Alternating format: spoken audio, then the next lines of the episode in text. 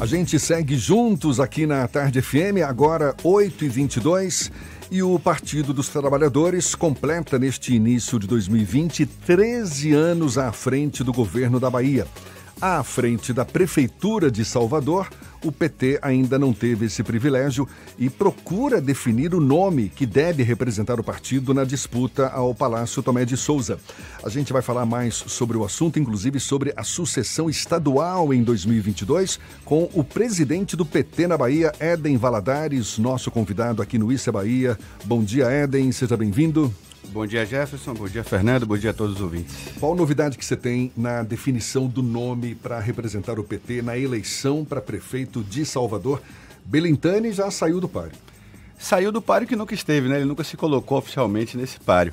Eu devo lhe dizer assim, Jefferson, a gente tem uma ansiedade natural nesse período pré-eleitoral de busca pela definição de candidatura, mas no PT, ao contrário dos partidos mais tradicionais, nós temos um, um rito uma tradição é, democrática. Então, os debates no PT são mais alongados, é, os processos internos de definição são naturalmente mais alongados. Então, a gente sempre tem encontro, tem prévia, tem congresso.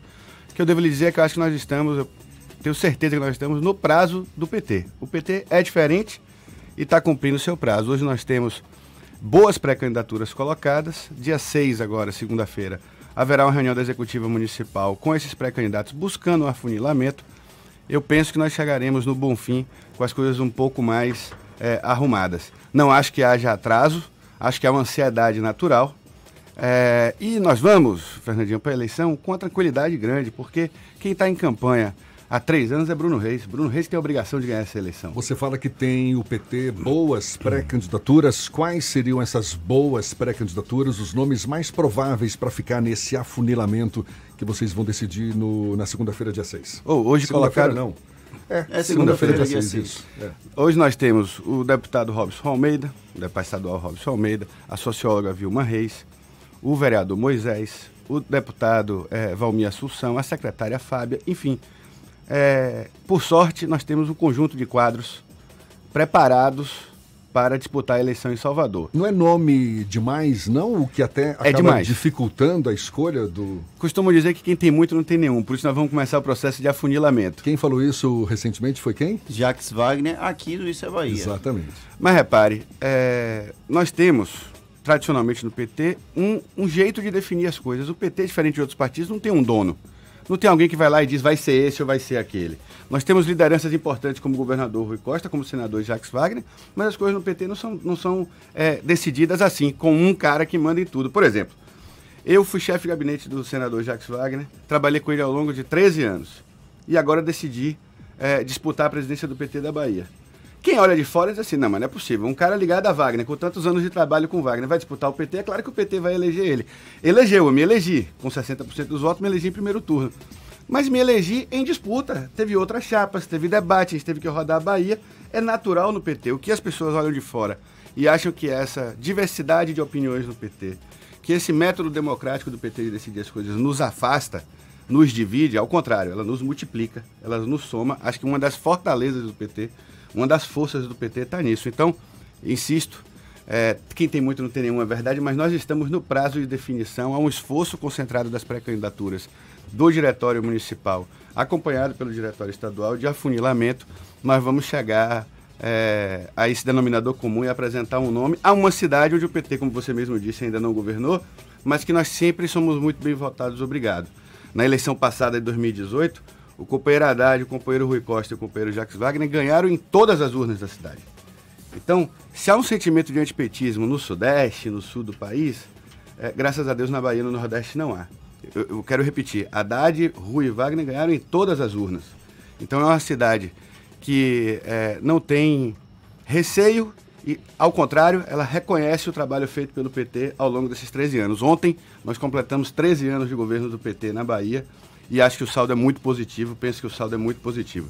Nós transformamos o jeito de fazer política no Estado, nós transformamos as prioridades das políticas públicas no Estado, nós garantimos investimentos importantes, metrô, porto, ponte que vem por aí, sem perder de vista a política social, sem perder de vista a desigualdade social, sem perder de vista a justiça social. Já é ponto pacífico dentro do PT agora que vai ter uma candidatura própria em Salvador e como é que está a situação nas principais cidades da Bahia? Feira de Santana já existe uma definição, Vitória da Conquista também caminha para uma definição. Como é que está o posicionamento do Partido dos Trabalhadores nas principais cidades daqui do estado? Eu vou separar em dois blocos, porque Salvador, Conquista e Feira de Santana tem a possibilidade de ter dois turnos. Mas, no geral, eu devo lhe dizer, nós hoje faremos uma reunião do Grupo de Trabalho Eleitoral do PT. Nós estamos avançando no diagnóstico das 50 maiores cidades. O PT vem bem, o PT é, passou por um momento difícil, que foi 2016, talvez o momento mais difícil da gente em eleições municipais. Mas vem recuperando muito bem. Fizemos maior bancada estadual, fizemos maior bancada federal, elegemos o senador mais votado da história da Bahia, o governador mais votado da história da Bahia, enfim. Não é me gabando, não, mas acho que o PT vive um bom momento no Estado. E nessas 50 maiores cidades nós estamos terminando o diagnóstico. Não posso dizer cidade por cidade como estaremos, mas posso lhe dizer, no geral, nós temos entre 20 e 25 cidades onde o PT disputará a prefeitura com candidatura própria. Nas demais, certamente apoiaremos aliados. Sobre feira e conquista, os diretórios municipais, é, ao contrário de Salvador, que tem um bocado de candidato, lá nós temos candidatos prioritários e já aprovados, que é o caso do deputado Zé Neto em Feira de Santana e o deputado Zé Raimundo em Vitória da Conquista. Estamos bem, pontuamos bem na pesquisa, acho que vamos forte para a eleição em Conquista e Feira. Em Salvador, há uma definição do Diretório Municipal de ter candidatura. Agora, um partido que foi presidência da República e que é alternativa real de poder no Brasil, que almeja voltar à presidência da República. Um partido que está há 13 anos é, à frente do governo do Estado e lidera a coalizão é, de partidos aliados no, na, na Bahia. Um partido que tem essa dimensão estadual e nacional, ele não pode impor uma candidatura a todo mundo. Então nós vamos apresentar o um nome do PT, e vamos levar esse nome do PT para dialogar com os movimentos sociais, com os partidos de esquerda com os partidos aliados, que também devem ter reconhecido legitimamente as suas pré-candidaturas. Então, junto com o governador, junto com o senador, o diretório estadual do PT e o diretório municipal vão dialogar sobre qual é a melhor tática. Repare, nós vamos para a eleição de um turno ou de dois turnos em Salvador? É melhor ter uma candidatura só da base de Rui ou ter mais de uma? A base de Neto vem com uma só ou vem com mais? Então, Tão, os elementos não estão colocados na mesa ainda para a gente ter ansiedade de definição da tática. Nós vamos trabalhar para funilar o nome, apresentar esse nome. Nós temos que rodar a cidade, nós temos que apresentar esse nome para a cidade. E mais adiante, ali março, abril, a gente senta com os partidos aliados para definir a melhor tática. Os partidos aliados têm reclamado um pouco do governador Rui Costa, principalmente nos bastidores, publicamente ninguém fala sobre isso, da falta é, de participação do Conselho Político. O Conselho Político já tem algum tempo que não tem sido convocado. Existe uma perspectiva de agora, em janeiro, haver uma discussão e você é integrante desse Conselho Político como presidente do Partido dos Trabalhadores. É, qual a sua estratégia, qual a defesa que o PT vai fazer na reunião do Conselho Político? Duas, três candidaturas na base de Rui ou vocês ainda preferem ouvir um pouco os aliados antes de defender um tipo de posicionamento? É, duas coisas. Uma, o governador, falei com ele segunda e terça-feira, e ele nos disse que vai chamar a reunião do conselho para a semana que vem. Então a ansiedade de ter reunião do conselho é, deve acontecer, deve ser superada essa semana. Deus deu dois ouvidos e uma boca. E eu vim de uma escola, que é a escola é, do saudoso Zezé Ribeiro, é, do senador Jacques Wagner, que é de, de muita democracia, é, muita participação, de reconhecer o sujeito é, que está ali do outro lado da mesa como interlocutor inteligente e capaz de, é, de nos fazer aprender. O que, é que eu estou querendo dizer? Nós vamos para a reunião do Conselho para ouvir os partidos também. Nós queremos saber como é que eles estão vendo. A opinião que eu vou dar aqui é uma opinião ainda que não é consenso no PT, por exemplo. É uma leitura minha, pessoal, e eu tenho evitado dar leituras é, pessoais, acho que o presidente do PT tem que sempre expressar a opinião média do partido. Mas eu penso que cabe uma candidatura, digamos, mais do núcleo de centro-esquerda e de esquerda é, em Salvador, e ter uma candidatura ligada ao governo mais de centro, é, um pouco mais conservadora, que dialogue com segmentos da sociedade médios. Não vejo problema. Porque dificilmente em primeiro turno a gente consegue ter uma candidatura que dialogue com todos os setores da sociedade seja religioso, seja de classe social, seja de bairro, seja geográfico, é difícil ter uma candidatura que reúna todas essas condições. Então, até a base do governo Neto tem dúvidas sobre uma ou duas candidaturas, é, nós também. Então, primeiro turno nos dá essa chance, essa possibilidade de ter uma, duas, três candidaturas que dialoguem com segmentos diferentes e quem passar para o segundo turno, a gente afunila mais adiante. Chegou pergunta de, de uma das nossas afiliadas aqui. O Márcio Lima pergunta se o PT já tem nome definido para disputar a prefeitura em Jequié. Não, ainda não tem nome definido. É, eu tenho reunião com o diretório de Jequié essa semana. É, o PT de Jequié fez um, um, uma reunião, o diretório municipal fez sua posse, apresentou uma possibilidade, mas nós condicionamos, nós da, da, da Executiva Estadual, em consonância com a Executiva Nacional, repito, um partido que dirige o governo do Estado há tanto tempo, a coalizão na Bahia há tanto tempo, que quer voltar a ser presidente da República, nós não podemos abrir mão de trabalhar as eleições na Bahia como um todo, como um processo global. Nós não podemos ter uma, uma política em Jiquié e outra em Conquista, não podemos ter uma em Paulo Afonso e outra em Tapetinga ou em Tororó. Essas políticas têm que estar coordenadas, articuladas e caminharem para o mesmo é, é, lugar. E qual é esse lugar que nós definimos no Congresso Estadual do PT? A Bahia é, desde 2002, o principal palanque eleitoral nacional do PT. Desde 2002, é o estado que dá mais votos para a candidatura nacional do PT. Em 2002, a gente deu 2 milhões de votos de frente, de frente para Lula, depois subiu para 2,5 em 2006, foi com Dilma em 10, foi com Dilma em 14 e agora com Haddad em 18, mas temos 3 milhões e meio de votos de frente para o companheiro Haddad. Então, a Bahia tem um peso muito importante, fundamental na eleição nacional para o PT.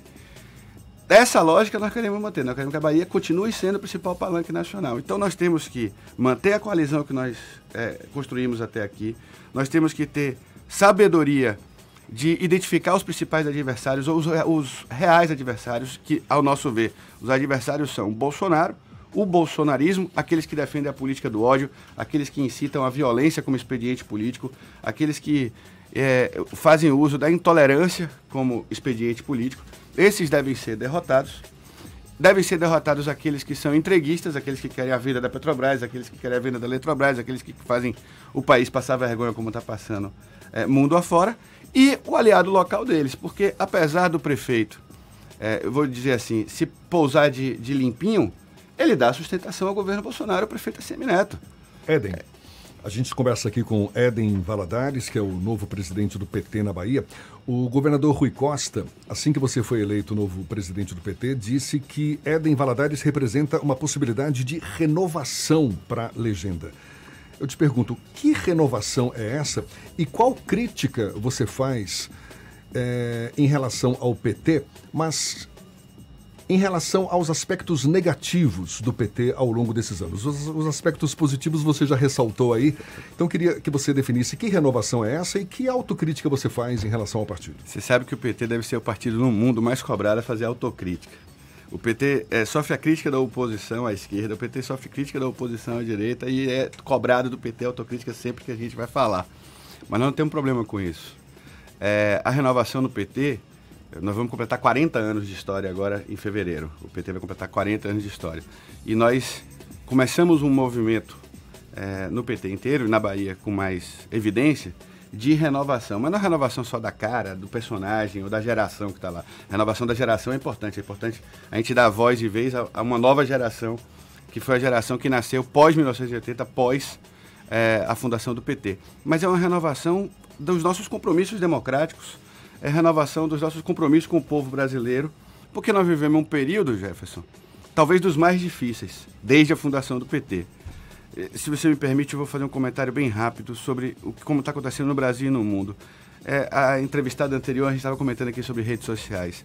As redes sociais, esse mundo hiperconectado que deveria nos juntar mais, nos trazer mais solidariedade, mais fraternidade, mais link, mais proximidade, de alguma maneira, politicamente acaba nos afastando montando grupos e bolhas que só dialogam entre si e que rejeitam e que perseguem e que negam qualquer diferença mínima com outros grupos sociais.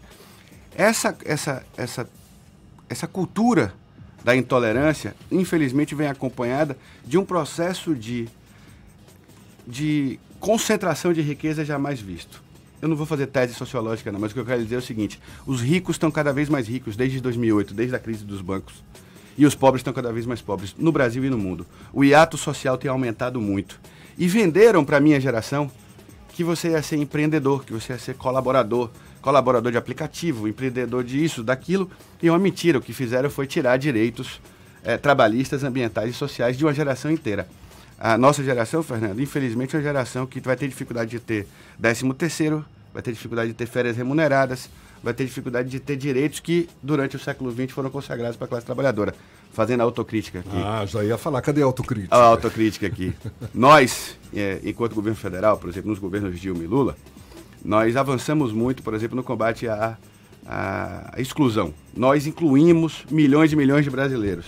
Nós tiramos a extrema pobreza 38 milhões de brasileiros, colocamos na classe média quase 40 milhões de brasileiros e fizemos um processo de inclusão social muito forte. Nós fizemos pouco em relação à desigualdade. Essa desigualdade que eu estou dizendo.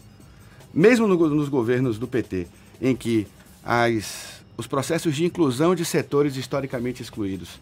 Fizemos política para as mulheres, Maria da Penha, cota, cota para estudante da escola pública, cota para estudante é, negro, então nós fizemos um processo de exclusão de quem estava fora da agenda do Estado, indígena, comunidade LGBT, etc. Enfim, a agenda da inclusão foi muito bem realizada. E a do combate à desigualdade, talvez a gente tenha ficado devendo. E, essa, e essa renovação? Não ficou claro para mim que renovação é essa. Afinal de contas, você, Rui Costa, Jacques Wagner são da mesma corrente ideológica, você mesmo destacou, foi assessor, chefe de gabinete de Jacques Wagner em sua passagem pela Casa Civil. O que, que, tem de novo, Eden? Eu queria só ainda falar um pouco da, da desigualdade, já vou falar dessa renovação aí. O que, que eu acho, Jefferson, como autocrítica aqui, para todos os nossos ouvintes da Bahia inteira entenderem o que, é que eu estou dizendo de maneira bem direta. A gente tirou pouco de barão. Tinha que tirar mais dos barões e dar mais para os peões. O aumento entre barão e peão no Brasil não foi amenizado. E a gente tem que cobrar de quem é bilionário. Não dá para ter 100 pessoas no país que ganham bilhões e bilhões e eles paguem a mesma quantidade de impostos do que o povo mais pobre. Então, insisto, a autocrítica vai nesse sentido. Nós temos que mostrar mais indignação e mais força na luta é, por redução da desigualdade. Sobre renovação, é uma renovação de método, é uma renovação de como fazer política. O Jefferson PT foi fundado em 1980. Como é que a gente fazia campanha em 1980? Com mimeógrafo, fazendo panfletagem em estação de ônibus. Hoje, se a gente não tiver conectado, se a gente não tiver uma estratégia, por exemplo, é, para os celulares, para os smartphones, para as redes sociais, nós estamos fora da política. Há uma geração inteira que nasceu dentro da internet e o PT precisa dar oportunidade para essa geração para atualizar, por exemplo, o jeito de fazer a eleição. Mas vai, vai para mais além. Nós precisamos renovar o nosso compromisso com essa classe trabalhadora nova. Sindicato já não representa é, uma oportunidade de acolhimento dos trabalhadores? Eu penso que a gente precisa renovar. É, a gente, as igrejas hoje, as redes sociais, é, ONGs, uma série de outros atores sociais parece que acolhem melhor o sofrimento do nosso povo do que os partidos ou os sindicatos. Então nós precisamos estar antenados a isso, ter capacidade de fazer autocrítica, de reconhecer que a gente não fez tudo que podia ou que nós erramos, mas infelizmente não são pelos erros do PT, por exemplo, que o presidente Lula foi perseguido, foi impedido de ser candidato e tiraram dele a eleição em 2018. Não foram pelos erros do PT, foi pelo medo deles da gente ganhar de novo a eleição em 2018. Na sua autocrítica, você destacou muito mais o fato de o PT não ter, digamos, tirado mais dos barões para ter dado mais para os peões. E na relação de poder do PT, a gente viu aí, acompanhou nesses últimos anos tantas denúncias de corrupção, tantos membros do PT sendo condenados. Nesse sentido, Éden, qual é a crítica que você faz? Primeiro, tem que fazer a crítica ao PT, mas tem que fazer crítica àqueles é, que, por exemplo, acreditaram que a Lava Jato era, era um instrumento só republicano. A Lava Jato está evidente, revelado pelo papel de vocês, da imprensa, o Intercept, a Folha, enfim. A Lava Jato tinha um objetivo político muito forte. É, o PT, notadamente, do jeito que a gente muda a política, a política também muda o PT. Isso vale para todos os partidos, mas é, para nós em especial. Do jeito que a gente mudou o jeito de fazer política no Brasil, o jeito, a política também mudou o jeito do PT. E mudou o jeito da gente fazer financiamento de campanha. E isso nós cometemos um erro grave. Isso quando eu digo nós cometemos, que parece que está dizendo que todos os partidos faziam e nós fomos enganados junto com todo mundo. Não, estou falando aqui especificamente do PT. Nós erramos. Nós não devíamos ter adotado a prática de financiamento é, tradicional da eleição no Brasil na, na ansiedade, na vontade, na necessidade de vencer as eleições, a gente adotou o jeito que o PSDB, que o DEM, que o PMDB, enfim, que os partidos mais tradicionais faziam. Tá errado. O PT precisa ter E isso, não só quem é petista, mas até aqueles que não gostavam do PT, esperavam do que o PT sempre fizesse diferente. Éden, para a Me... gente encerrar, eu queria só que você também comentasse em relação à sucessão estadual 2022 há uma, um consenso assim de que as eleições municipais acabam sendo um, um, digamos uma prévia do que vai ser nas eleições seguintes no hum. caso para governo do estado enfim em 2022 o que, que vocês já vislumbram para as próximas eleições, essas de 2022? É uma prévia, mas não é uma prévia tão aritmética, tão matemática, porque repare, é, Rui Costa foi votado, nosso governador foi votado com 75% dos votos em Salvador em 2014 e em 2018. E a CM Neto foi votado com 75% dos votos em 2012 e em 2016. O povo é, baiano e, e, e soteropolitano sabe de diferenciar as coisas e votar, então às vezes a gente é, é perde o número de prefeituras e volta a ganhar o governo do estado. Wagner foi governador, a gente não tinha nem 30 prefeituras aliadas. Mas é uma prévia assim, Jefferson, e nós vislumbramos o seguinte. Havia um movimento de dizer que o PT apresentava fadiga de material para 2022. E nós, nesse Congresso Estadual, que mobilizamos mais de 30 mil filiados e filiadas do PT Bahia adentro, nós capturamos um sentimento da nossa militância, que é o seguinte: o PT não pode estar proibido de apresentar candidatura em 2022. Ele também não é obrigado, mas ele não pode estar proibido. E nós temos a tarefa de tentar construir um quadro novo, uma candidatura nova, como o senador Wagner sempre é, é, sugere, recomenda. É, ele é um entusiasta da renovação e não à toa o governador Rui Costa hoje é o grande governador do estado hoje, no Brasil, não tenho de dúvida de dizer que é o melhor governador do estado do Brasil. Mas ele aposta que a gente tem que apresentar um nome novo. Se a gente não conseguir apresentar esse nome novo, nós temos alguém da qualidade de Jacques Wagner, de alguém que foi governador duas vezes, foi ministro e é senador. Que poderá concorrer de novo, então. Nós apresentaremos a coalizão e os aliados que apresentem também seus outros nomes. Mas repare, político acabou a eleição já pensando na próxima, né? A gente nem passou por 20 já está pensando 22. É, a nossa prioridade é derrotar Bolsonaro, derrotar o seu aliado local, que é o carlismo, e fazer da Bahia, o, o, deixar a Bahia, permanecer a Bahia como o principal palanque eleitoral do PT. O PT na Bahia é muito forte, tem transformado a vida do nosso povo e assim a gente é, perseguirá permanecendo é, para 2022. Ok. Éden Valadares, presidente estadual do PT, conversando conosco aqui no Isso é Bahia. Muito obrigado, Éden. Bom dia para você. Obrigado, Jefferson. Obrigado, Fernando. Obrigado a toda a equipe. E um 2020 de muita luz é, e muita paz para o povo baiano. Valeu, muito obrigado para todos nós. Agora, 8h44.